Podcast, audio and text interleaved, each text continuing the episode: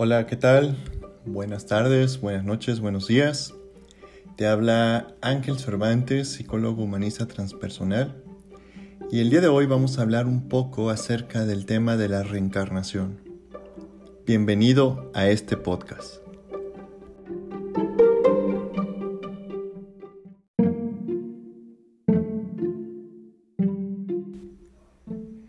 El tema de la reencarnación es un tema muy profundo y de mucha seriedad. Sin embargo, en estos tiempos parece que se ha puesto muy de moda hablar de reencarnación, vidas pasadas. Con todos estos movimientos que han surgido, que son denominados de la nueva era, ha surgido un interés acerca de este tema. Incluso hay terapias de vidas pasadas, hay regresiones a esos momentos, y nosotros desde este enfoque vamos a tratar de dilucidar un poco acerca de qué se trata este tema. Las vidas pasadas es una creencia eh, religiosa, sobre todo en religiones orientales. Sin embargo, podemos ver en las religiones orientales un propósito doble al tema de la reencarnación. Por un lado, está el sentido religioso acerca de que un alma va reencarnando vida tras vida e incluso estas religiones orientales afirman que podemos reencarnar en animales, en plantas, en piedras. Eh, me llama mucho la atención, por ejemplo, que en la India, eh, también la religión que se profesa en la India cree mucho en la reencarnación. Eh, lo que me llama la atención es que en la religión hindú tiene dos propósitos. Uno es metafísico, que es profundo, es espiritual, y el otro propósito también tiene que ver con un control de castas, ya que en la India hay clases sociales o castas muy marcadas y de alguna manera el momento de que yo nazco, por ejemplo, a lo mejor en la casta obrera o en, o en un estrato de la sociedad muy pobre, al momento de aceptar la idea de la reencarnación, se trata de que la persona asuma que eso es parte de su karma y por ende no puede hacer absolutamente nada para cambiarlo. Obviamente las castas poderosas eh, emplean este concepto de la reencarnación como un sistema de control, de opresión, para que las castas inferiores no traten de ascender o de derrocar a las que están eh, socialmente más elevadas. Sin embargo, eh, la perspectiva que yo te voy a compartir no es tanto oriental en el aspecto de hindú o de budismo o de China, sino más bien está muy enraizado en la sabiduría de la Kabbalah.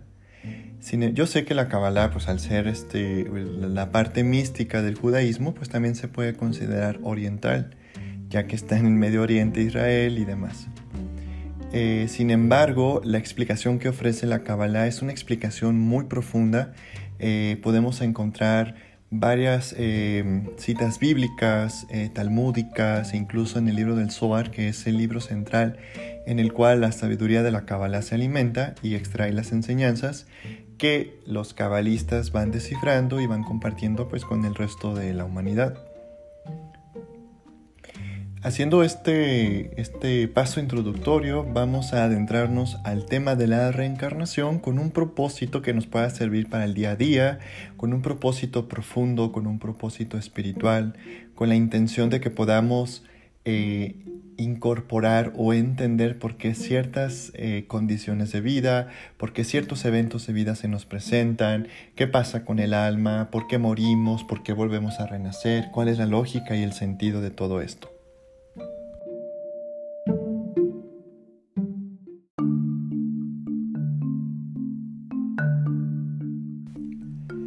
Qué reencarnamos? Bueno, partamos de la premisa básica de por qué reencarnamos. Me gustaría antes de contestar esta pregunta hacer una aclaración que me parece sumamente importante. Por ejemplo, en, el cristianismo primitivo se creía en la reencarnación. Incluso eh, hay un pasaje en el Evangelio donde eh, los fariseos en estas disertaciones que sostenían con Jesús, eh, le decían que la llegada del Mesías iba a ser precedida por la aparición de Elías. Entonces Jesús les contesta que Elías ya había estado con, entre ellos, que ya había llegado, pero que ellos no lo reconocieron, refiriéndose a Juan Bautista. Es decir, bajo esta premisa, el cristianismo primitivo creía que Juan Bautista era la reencarnación del profeta Elías, que vino precisamente a anunciar, como lo proclamaban las profecías eh, rabínicas, la venida del Mesías. Esto eh, pertenece a un cuerpo, vamos a llamarlo por eh, cuestiones técnicas, a un cuerpo mitológico cristiano, el cual coloca la figura de Jesús como el Mesías. Sin embargo, la Kabbalah afirma que el Mesías es todo aquel que despierta a una realidad más profunda. Pero ¿cómo podemos llegar a esta realidad más profunda? Bueno, ¿por qué reencarnamos? nosotros vamos pasando por distintas etapas de evolución. Y el propósito de estas etapas de evolución es, válgame la redundancia, evolucionar, ascender, corregir. Eh, una vida no alcanza para hacer el trabajo de toda una vida. Hay quien, por supuesto, ¿no? A través de reencarnación tras reencarnación logran esta llamémosle este, este estado crístico, mesiánico, y pues ya no regresan y son aquellos que reconocemos como santos, aquellos como almas justas, eh, Moisés, por ejemplo, o algunos santos del cristianismo, del budismo, del hinduismo, de otras tradiciones inclusive. Em, sin embargo, vida tras vida eh, vamos de alguna manera corrigiendo temas que tienen que ver con nosotros, con nuestra corrección de alma. Pero también al llegar a este plano físico, a encarnar en este cuerpo, vamos olvidándonos precisamente qué venimos a hacer. Todo eso tiene un propósito, porque si no, no tendríamos el libre albedrío. Al estar encarnados en este plano físico, eh, bajo una identidad, eh, bajo un nombre, bajo un sexo, eh, nos formamos un ego, que ya he hablado acerca del ego en otros podcasts, y nos olvidamos de quiénes éramos y qué venimos a hacer. Y nos dejamos engañar por este ego y a veces corregimos ciertas áreas, pero vamos torciendo también otras áreas. El trabajo espiritual es muy profundo. Cuando hablo de trabajo espiritual, hablo de la toma de conciencia de quiénes somos como alma, cuál es nuestro propósito, cuál es el sentido de la vida, eh, cómo podemos encontrar un camino que nos llene, que nos eh, responda a estas cuestiones de por qué unos nacen pobres, otros ricos, otros con enfermedades, bajo ciertas situaciones sociales, en ciertos contextos culturales, en ciertos tiempos de vida, con determinados padres, con determinada familia, por qué este... Eh, por ejemplo, en África hay gente muriendo de hambre, porque otro nace en una sociedad rica donde todo se le facilita. Vamos a partir de la premisa de que nada en la vida es aleatorio, es azar, porque le tocó, porque así es la vida, porque es misterioso. No. Partimos de la premisa de que el escenario de vida en el cual nosotros nos encontramos es un escenario perfecto en el cual tenemos toda la capacidad y toda la posibilidad de poder realizar nuestra corrección de vida. Sin embargo, en el camino, como ya lo mencioné, nos vamos olvidando de la misión y vamos este, introyectando cosas y vamos, este, en vez de hacer la corrección, parece que nos vamos enredando de pronto un poco más. Hay muchas cosas que vamos a empezar a desglosar poco a poco. Obviamente todo este episodio no nos va a bastar para eh, explotar todo el tema de la reencarnación. Van a quedar muchas brechas, van a quedar muchas preguntas, pero esperemos hacer posteriormente más episodios donde podamos ahondar más en temas como la muerte, qué pasa después de la muerte, etc. Bajo esta premisa que ya mencioné, eh, nosotros vamos reencarnando porque una vida no nos alcanza para corregir. A veces hay circunstancias que nos permiten que en una sola vida alcancemos la corrección. La Kabbalah dice, por ejemplo, que una persona que da la vida por otra persona en ese momento hizo toda su corrección y al momento de perder la vida por otra persona, este, de manera heroica, eh, pues se, se, hace su corrección al 100% y ya no retorna. Ya se queda en el mundo de la luz porque ya está corregida, ya todos sus temas de vida se corrigieron, ya todos los, los karmas, todas los, las tareas pendientes. Por ejemplo, eh, me viene mucho a la cabeza cuando este, aprendí este concepto de, que la persona puede hacer su corrección en un instante cuando da la vida por otra persona. Me viene a la cabeza, por ejemplo, como en, los campos de concentración. Víctor Frank, que es el creador de la logoterapia, que fue judío y que estuvo también este, preso en estos campos de concentración, hizo observaciones muy interesantes y él describe cómo algunas personas se ofrecían en sacrificio por salvar la vida de otros presos, ¿no? Y, incluso que no tenía ninguna línea consanguínea que, que los involucrara de que, ah, es que es mi hijo y yo mejor me voy para allá, para que en vez de que maten a mi hijo, me maten a mí, sino que a veces eran personas totalmente desconocidas, pero brotaba esta sensación del alma y pues eran quienes se sacrificaban en lugar de las otras. Incluso hay santos beatificados eh, que eran judíos, que están beatificados por la Iglesia Católica, Ahorita no recuerdo el nombre de, este santo, una disculpa, pero hubo un santo, eh, no me acuerdo si se llama José María Colbe, eh, prometo tener el dato a la mano en el próximo episodio, donde precisamente él ofreció su vida por un preso. Entonces a eso se refiere cuando la Kabbalah dice que una persona puede alcanzar su corrección en una sola vida cuando da la vida por otra persona. Eh, nosotros en nuestra vida presente, vamos a enfocarnos en nuestra vida presente, tenemos que hacer conciencia de que venimos de vidas pasadas, tenemos temas que trabajar.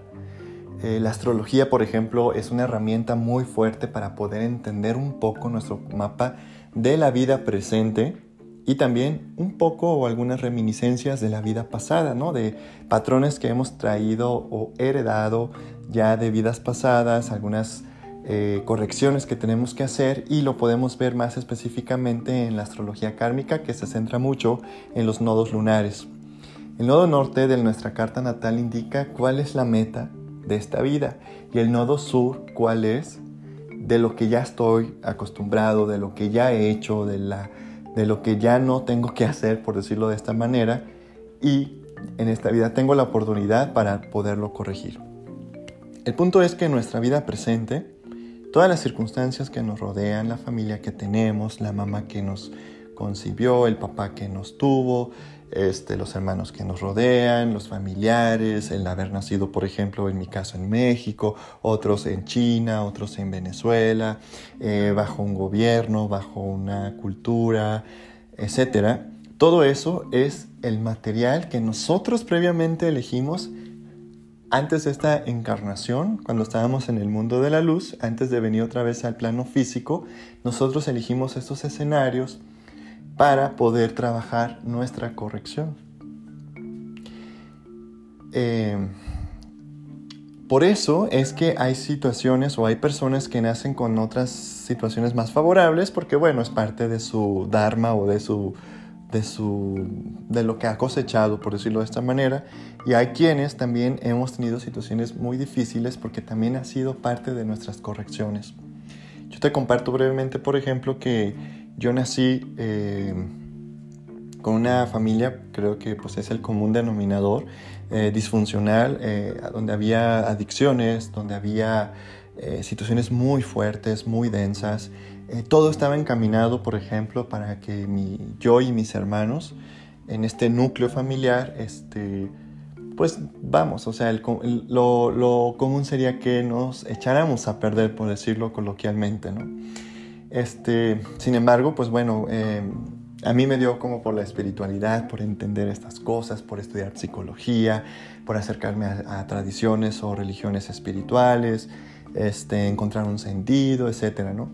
Eh, sin embargo, eh, a pesar de todo el escenario trágico, negativo, donde fácilmente me puedo tirar y hacer la víctima, he elegido poco a poco eh, pues transformar, Y esto convertirlo en material para poderlo ofrecer ahora a personas que se acercan con situaciones similares o con situaciones de procesos difíciles, dolorosos. ¿Por qué? Porque de alguna manera la experiencia de vida, aunque ha sido dolorosa y difícil, he entendido que la elegí así de esta forma no de una manera cliché de, bueno, así es y me conformo. No, sino al contrario, es como una manera de ser proactivo, una manera de asumir que estos escenarios yo los planté en algún momento, yo los elegí en algún momento y mi parte sabia decidió, eligió rodearse y tener esas personas.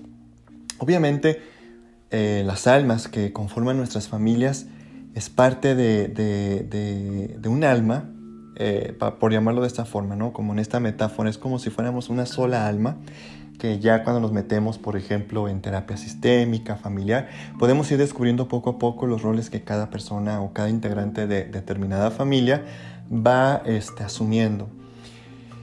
Eh, bajo esta idea o esta metáfora de que somos una sola alma, pues a mí me toca corregir una determinada área, a la otra persona otra determinada área. Eh, yo pacté con estas personas que ahora tengo en mi vida para encontrarnos en esta vida, para hacer un trabajo en común, para que ellos me enseñen y a su vez yo, este, yo aprenda y yo les enseñe, ¿no? Es un poco... Eh, esto no tiene nada que ver pues como con este cliché New Age de que de pronto he escuchado mucho en círculos terapéuticos de que, ah, pues es que tú elegiste a tu mamá o tú elegiste a tu papá. O sea, sí es cierto, los elegimos, pero no en esta parte de, ah, pues sí, ya me aguanto, ¿no? Sino más bien con todo el propósito, con todo el sentido, con toda la profundidad que este tema amerita para poder asumir y transformar este material y poderlo, eh, poder revelar como la luz la energía positiva que hay oculta en todos estos escenarios de vida. Eh, obviamente esto tiene que ver mucho también con, con el tema del karma, ¿no? como se le llama en las religiones orientales, que lo voy a desglosar en el siguiente bloque.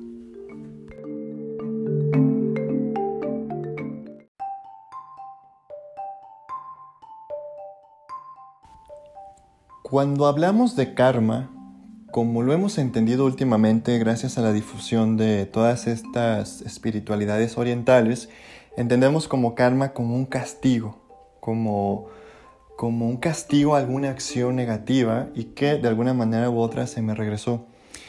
La Kabbalah explica que hay una ley espiritual perfecta y profunda que es la ley de causa y efecto. En otro podcast voy a hablar acerca de las leyes espirituales de la vida, pero en este pequeño episodio voy a darte unos, unas pequeñas pinceladas acerca de esta ley de causa y efecto. La ley de causa y efecto postula que todo en el universo tiene una causa y un efecto. Es decir, yo no planto una semilla de limón o de naranjo y al día siguiente está un árbol de naranja o de limón respectivamente, sino que más bien hubo un proceso para que ese árbol se manifieste no es un de pronto, la vida no es aleatoria, la vida no es al azar, no es porque a unos le toca, a otros no, somos víctimas, pobrecitos, no. Todo, tanto bueno como malo en nuestra vida, es una semilla que plantamos en algún momento y tenemos la posibilidad de hacernos responsables, que es lo que busca, por ejemplo, la logoterapia de Víctor Frank, para poder responder, que es la palabra de responsabilidad, el significado profundo, ante lo que la vida me está planteando, entre comillas, pero eso que me está planteando es una acción que yo en esta o en vidas pasadas, válgame la redundancia, he sembrado. Entonces esto es básicamente la ley del karma, es decir, lanzo positivo, se me regresa positivo, lanzo negativo, se me regresa negativo. Inyecto luz, recibo luz. Inyecto oscuridad, recibo oscuridad. Sin embargo, dentro de este sistema de causa y efecto, como es una ley espiritual que opera siempre y en todo momento, que esta ley la vienen estudiando los cabalistas desde hace más de 2000 años, esta ley dice que hay una brecha de tiempo entre la causa y el efecto, para que nosotros o nuestro ego no diga, ah, es que claro, o sea, me pasó esto porque yo hice aquello, ah, por supuesto, no, sino que hay una brecha de tiempo para que lo olvidemos. El, es el truco del oponente o del ego. ¿Para qué? Para que diga, pobre de mí, soy víctima, yo no me lo merezco, yo tan buena, tan confiado, tan esto, tan solícita, tan solícito, etcétera, ¿no? Entonces, eh, es más bien como asumir, bueno, si esto está en mi película de vida es porque el único responsable soy yo. La única persona que lo sembró fui yo y la única persona responsable por ello soy yo y la única persona que tiene la capacidad de transformarlo soy yo. Cuando nosotros entendemos esta ley de causa y efecto, podemos eh, trabajar sobre la causa y ya no en el efecto. Lamentablemente nuestro paradigma científico se, centra mucho en el efecto. Me duele la cabeza, en vez de irme a la causa, me, trabajo sobre el efecto, adormeciendo el dolor con alguna pastilla. Eh, me siento con malestar emocional, en vez de buscar la causa, eh, busco trabajar sobre el efecto, eh, tratando de distraerme, comprando cosas, etc. O sea, estamos más acostumbrados a trabajar sobre el efecto y no en la causa. Por ello, cuando hacemos un proceso terapéutico serio, integral, eh, preferentemente, al menos desde mi paradigma, con una persona que tenga conocimientos profundos de psicología, de mitología, de astrología, de espiritualidad, podemos ir a trabajar sobre las causas para que el efecto cambie. Porque si no, simplemente lo único que estamos haciendo es subsanar, tapar ese efecto, darle otro tono, pero la causa sigue estando ahí. y entonces es cuando tomamos esta actitud victimista de porque a mí es muy cruel que digamos que yo soy el responsable de la tragedia que le pasó. Pues es que somos responsables, o sea, y hasta que no entendamos y vivamos y sintamos esta realidad profunda, no vamos a poder tomar una postura proactiva ante nuestra vida. Básicamente de esto se trata la ley del karma, es decir, hay una ley de causa y efecto. Si yo en esta vida o en otras vidas ayudé, eh, apoyé, di, eh, estuve ahí para alguien, eso es una semilla que yo planté y que en esta vida, por ejemplo, puede ser que se manifieste en personas que estén a mi lado, apoyándome, ofreciéndome, etc. Y viceversa. Si yo en una vida pasada, este, eh, robé, por decir un ejemplo, pues en esta vida, esa persona a la cual este, le hice daño, pues va a tomar en un momento dado lo, lo que le correspondía. Para ilustrar este ejemplo, en el siguiente bloque te voy a contar una narración hasídica acerca de la reencarnación y cómo opera esta ley de causa y efecto.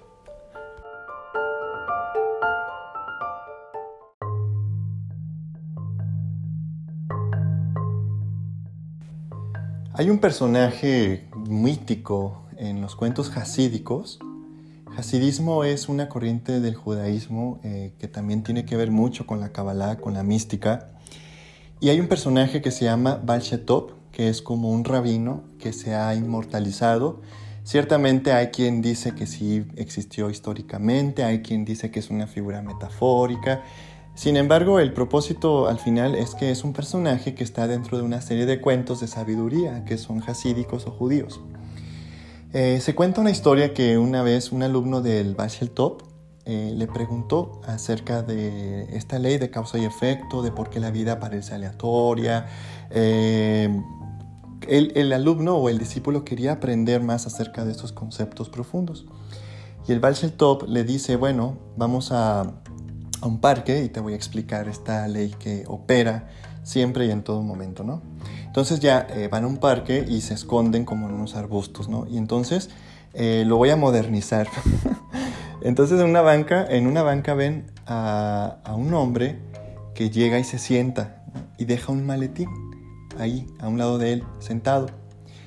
Y de pronto este hombre, este, que, que dejó el maletín, se para, se distrae y olvida el maletín y se retira. Va. Llega otro segundo hombre y entonces ve el maletín y se lo lleva.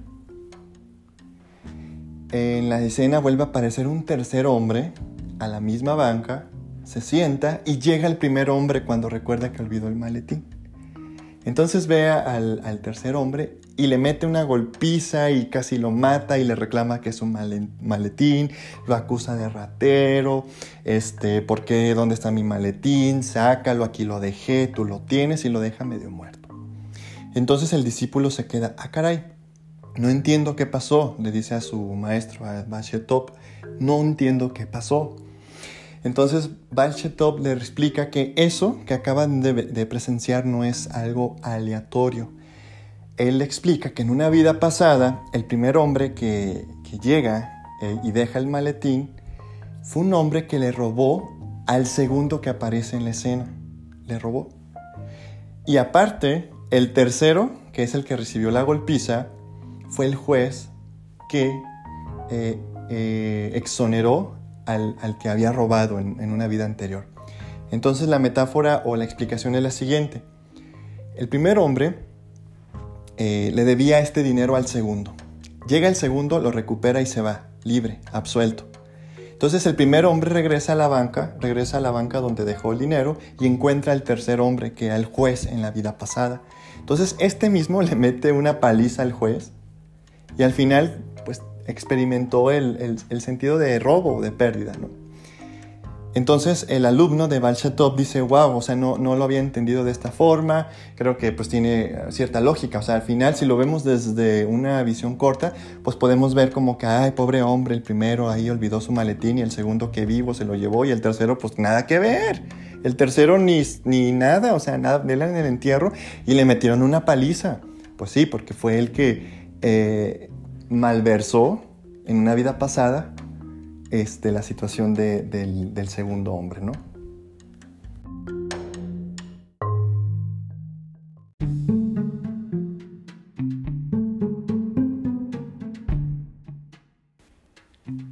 La Kabbalah explica, por ejemplo, que vida tras vida vamos ascendiendo poco a poco a esta escala.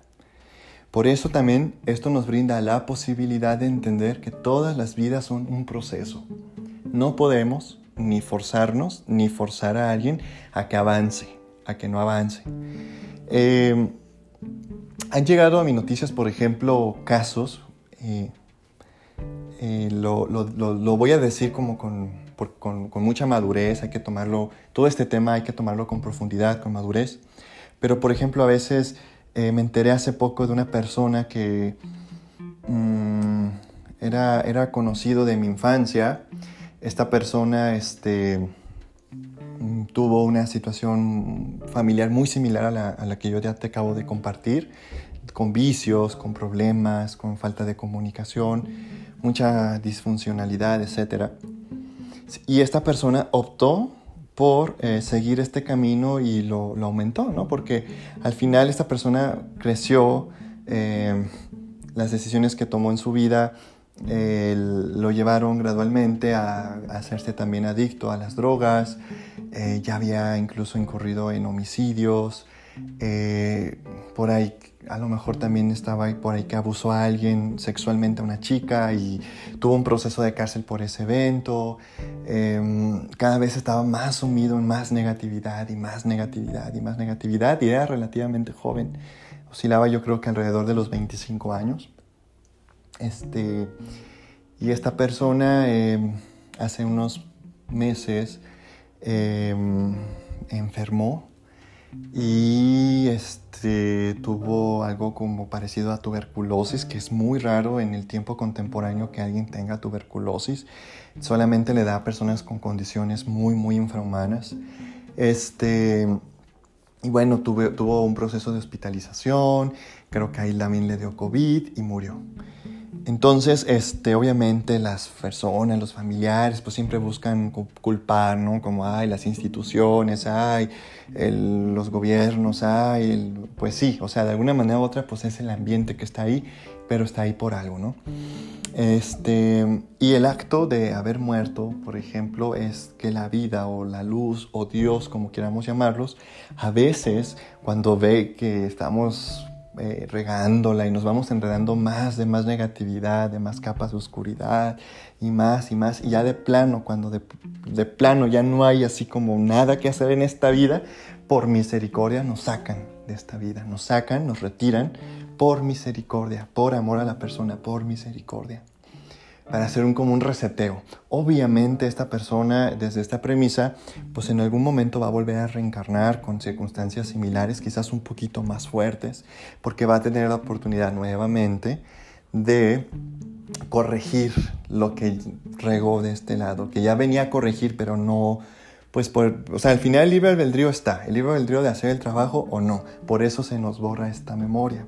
Hay un mito que dice que cuando estamos en el vientre nos acordamos de todas nuestras vidas pasadas, sabemos el trabajo que venimos a hacer, porque previamente ya elegimos a la mamá, el papá, las circunstancias, el país, el momento, etc. ¿no? Entonces al momento de nacer llega un ángel, que es el encargado de borrarnos como este disco, ¿Para qué? Para darnos la oportunidad de tener el libre albedrío. Entonces con, su, con un dedo nos pega en la parte superior del labio y es la comisura que tenemos en la parte superior, según la Kabbalah. Y ¡pum! Nos, nos da un golpecillo ahí y olvidamos todo. Entonces, nacemos otra vez en esas circunstancias donde tenemos la posibilidad y la oportunidad. Obviamente vamos recibiendo ayuda. La Kabbalah dice, por ejemplo, que nos dan, cuando la vamos regando, nos dan cuatro oportunidades, eh, como en el caso que te acabo de compartir. Yo no sé si es la primera, la segunda o la tercera oportunidad que se le dio de ¡fum! Te sacamos de la película. Obviamente los que te rodean tienen un proceso también que aprender de todo ello siempre tenemos dos opciones, ¿no? De verlo o trágico, malo, víctima, que es la reacción casi natural que tenemos, o de verlo de manera proactiva también, ¿no? Ver cómo nuestra alma familiar también puso o colocó a esta persona de manera tal que pues asumió un papel o un rol muy desagradable.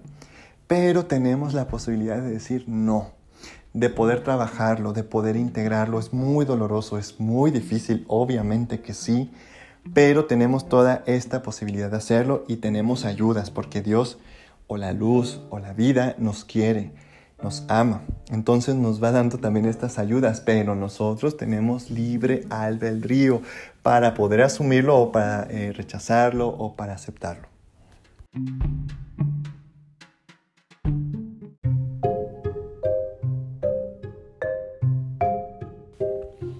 Hay varios casos eh, documentados e interesantes de personas que afirman recordar sus vidas pasadas. Incluso desde una mirada científica eh, hay personas o hay científicos, sobre todo los genetistas, los que estudian todo lo que son células, átomos y demás, eh, se postula desde la ciencia que nuestras células tienen memoria, que estos recuerdos de supuestas vidas pasadas, eh, en realidad eh, corresponden a una memoria genética que tenemos y esa muerte que estamos experimentando. Por ejemplo, que alguien diga, yo me recuerdo eh, campesino o campesina como en el año 1910 en tal parte, de tal manera, y recuerdo que me mataron a un cuchillazo, por decir un ejemplo, Hasbe Shalom. Este, se presupone desde una postura un poco científica que eh, esas genes o esas células de nuestros ancestros nos dan o nos heredan esta, digamos, esta memoria, ¿no? Sin embargo, desde una postura espiritual podemos afirmar que posiblemente sí se trate de una vida pasada auténtica. Hay muchos métodos para acceder a estos, este, estas informaciones, pero eh, mm, cuando nos acercamos a aprender acerca de vidas pasadas, no lo hagamos desde la curiosidad para ver si fui Cleopatra o Ramsés o Bonaparte o...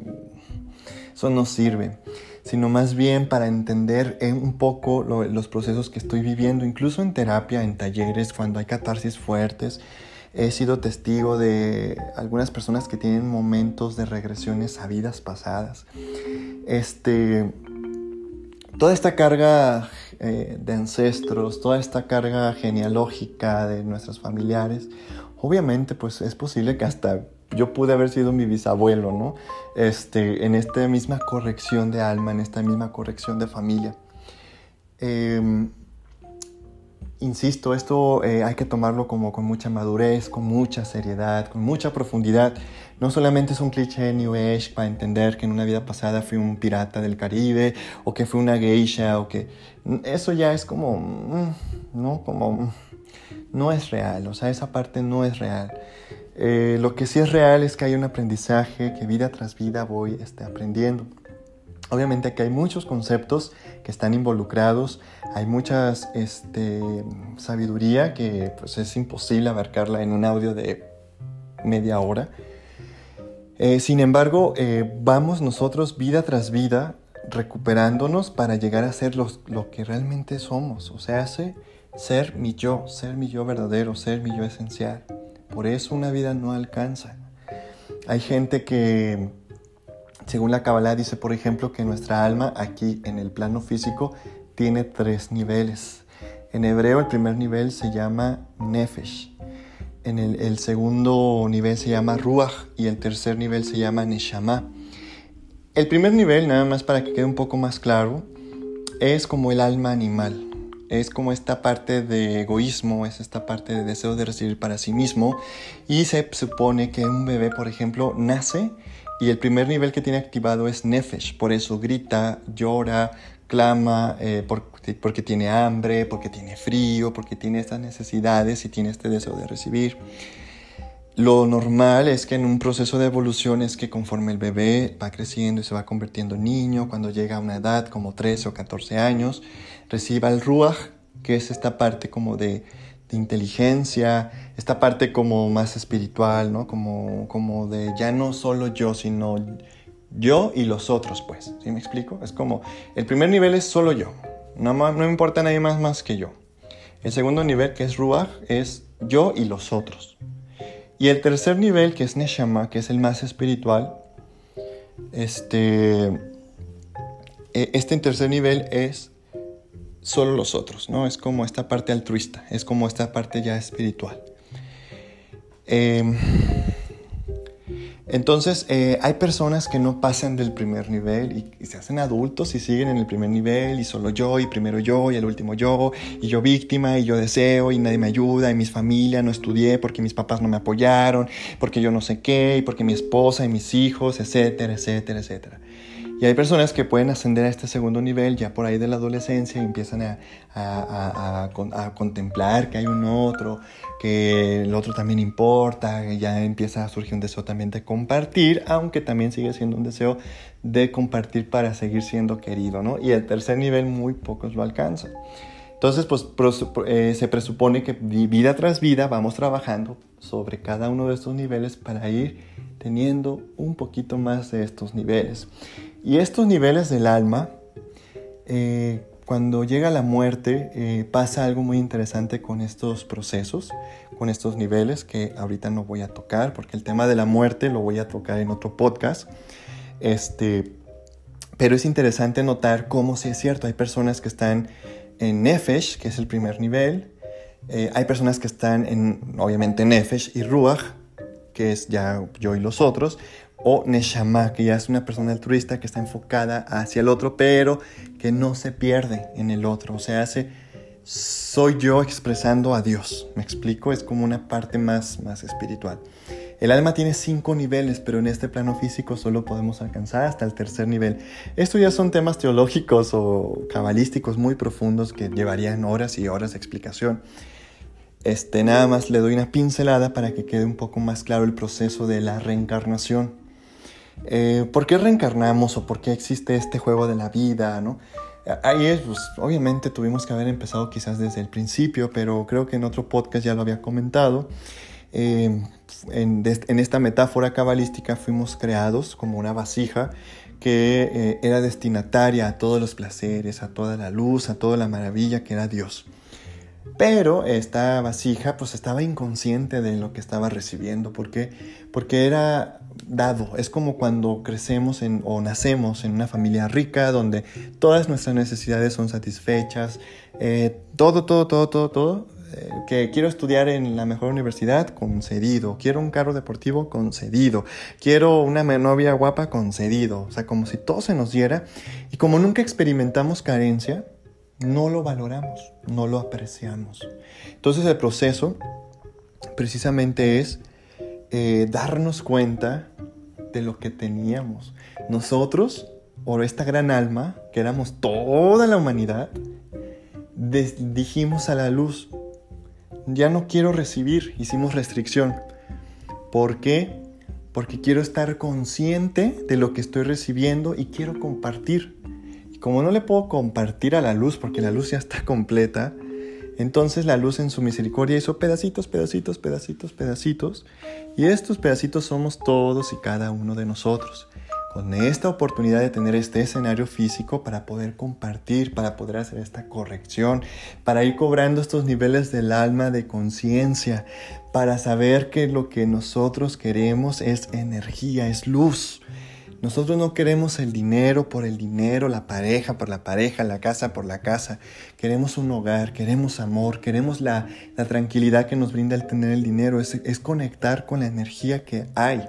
Me explico, puede haber una persona que tenga millones y está intranquila porque tiene miedo que se lo roben o, es un dinero mal habido, ¿no? Como los grandes narcotraficantes que a lo mejor tienen millones de millones de pesos y de dólares, pero no pueden ni siquiera salir a la tienda a comprarse un gansito. ¿Me explico?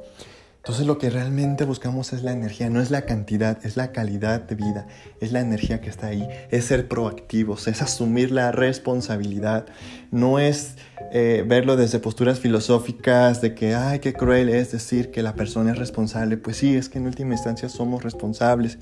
Y si no nos responsabilizamos por las circunstancias que vivimos en nuestras películas de vida, no las vamos a poder transformar. Incluso en psicoterapia, si la persona no se responsabiliza, no sale del papel de víctima, no va a poder transformar absolutamente nada. Mientras sigamos culpando a la vida, a las circunstancias, no vamos a poder ser proactivos y dueños de nuestra propia existencia.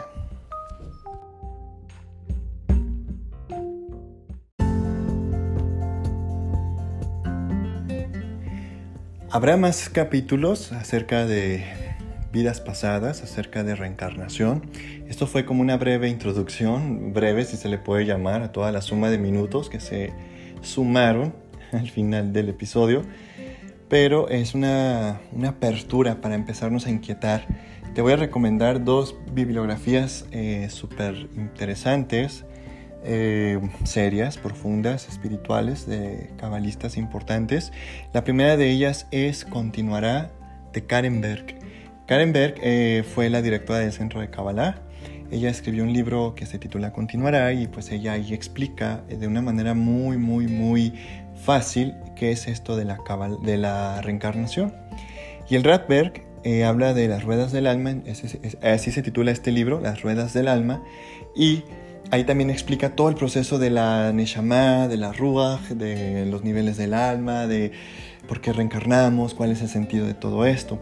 Yo te acabo de dar un bosquejo general de cómo lo he entendido yo, cómo lo veo desde otras posturas religiosas, cómo lo veo desde la ciencia, inclusive con esta memoria genética que tenemos ancestros, cómo lo sumo a, a nuestro árbol familiar, a estas almas que han pactado con nosotros para poder de alguna manera hacer un trabajo en conjunto como un sistema desde las terapias sistémicas familiares y asimismo pues que puedas seguirte informando, ¿no? De todas maneras yo posteriormente voy a seguir hablando más. Ahorita fue solo un breve bosquejo y nada más para resumir es nos quedamos o me gustaría que te quedaras con la idea de hay una ley de causa y efecto, una vida eh, no nos alcanza para hacer toda la corrección. Eh, eh, eh, no somos víctimas de los escenarios que nos rodean, los hemos elegido, los hemos sembrado y podemos responsabilizarnos. Espero que te haya gustado este podcast, te mando un abrazo, muchas gracias por escucharme, hasta la próxima.